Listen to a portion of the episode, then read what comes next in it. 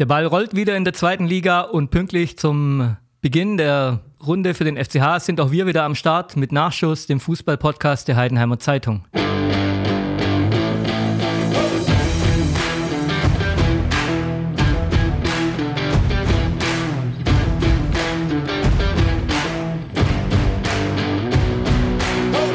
Mein Name ist Marc Hosiner und mit mir am Mikrofon ist Thomas Jenscher aus der Sportredaktion. Hi Thomas. Hallo Marc. Hey Thomas, du warst äh, im Stadion gegen Braunschweig oben auf dem Schloss. Erzähl mal, wie war es denn so von, von der Stimmung? War ja ein bisschen mehr Zuschauer erlaubt als wir zuletzt. waren alle sehr gespannt, wie es denn ist. Jetzt wieder mit bis zu 3000 Zuschauern. Es kamen dann doch nur 2052. Ja, woran lag es? Wahrscheinlich vielleicht doch ein bisschen zu kurzfristig, zu kompliziert dem einen oder anderen oder herrscht hier äh, etwas Vorsicht. Ich denke, es wird sich in den nächsten Wochen dann steigern. Auf jeden Fall war das schon wieder etwas mehr der Fußball, den wir kennen. Gut, ich sage mal unter das Drittliganiveau von der Atmosphäre her, aber das ist ja doch äh, einiges mehr als das Kreisliga-Feeling in den Vorbereitungsspielen. Wie, wie ist es so als, als äh, Reporter vor Ort, wenn man da die Leute sieht mit Mundschutz auf den, auf den Plätzen? Das ist schon immer noch ein bisschen bizarr im Stadion. Es ist befremdlich. Auch wir sitzen ja da immer brav mit unserem Mundschutz und es wird auch eingehalten im Stadion. Ich denke, ähm, da konnte jetzt keiner was sagen in der Freud Arena. Die Leute haben auf, sind auf Abstand geblieben, haben den Mundschutz weitgehend getragen. Wenn nicht, waren die Ordner zur Stelle. Klar, so stellt man sich ein emotionales Fußballspiel noch nicht vor. Okay, emotionales Fußballspiel. Gehen wir mal auf den Rasen. Ähm, wie war das Spiel für dich? Wie war die Aufstellung? Warst du überrascht?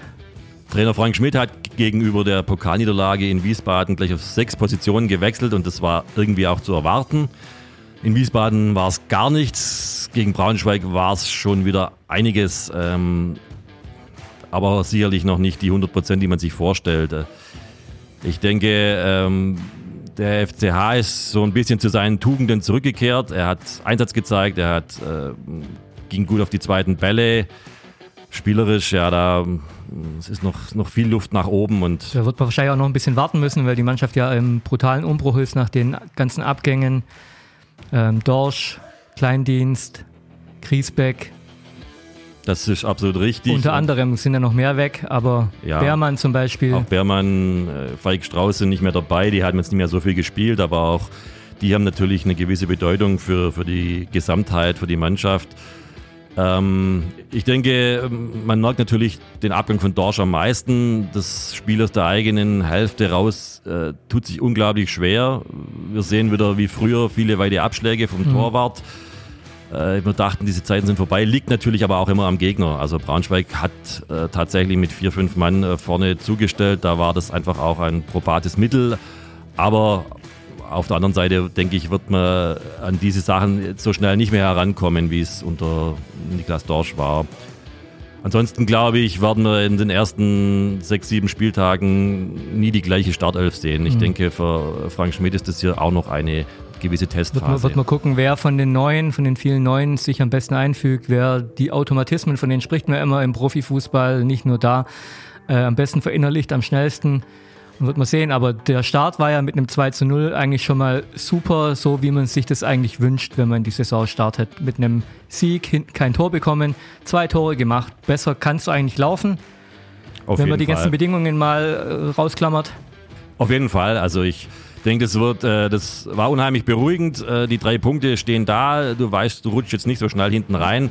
Und ich glaube, dass das der Mannschaft auf diesen Selbstfindungsprozess, um es mal so zu sagen, enorm helfen wird. Wenn da jetzt gleich ein großer Druck wäre, dann wäre es noch schwerer. So muss man mal schauen. Klar, wer von den Neuen einschlägt, ist auch noch schwer zu sagen. Ähm, ein Andreas Geipel hat da sehr solide gespielt. So ein bisschen das, was Griesbeck mal war.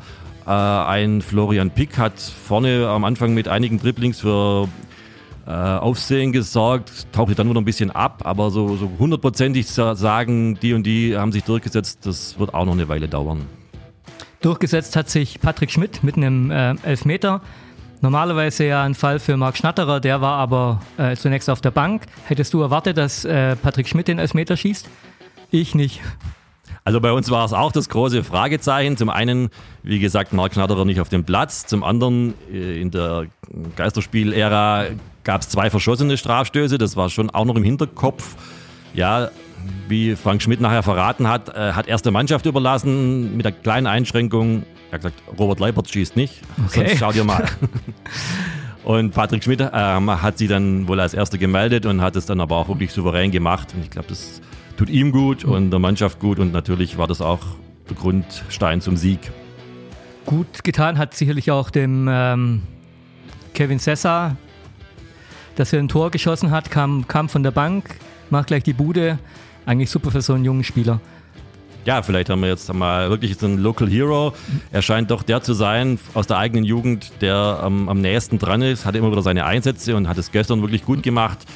Äh, hat da gleich für Belebung gesorgt, für Tempo gesorgt und ähm, er hat ja die Flanke gegeben, Kühlwetter köpft. War es als Vorlage gedacht oder war es missglückt? Auf jeden Fall läuft Cesar da super durch und macht das Ding rein.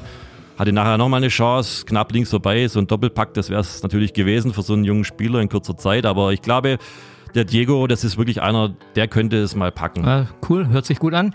Ähm, die Braunschweiger, die hatten ja eigentlich ähm, Hertha aus dem Pokal geschossen und von denen hat man eigentlich relativ viel erwartet, wenn die hierher kommen. Die waren auch mal Angstgegner vom FCH, aber so bei dem Spiel jetzt waren sie nicht so dolle, oder?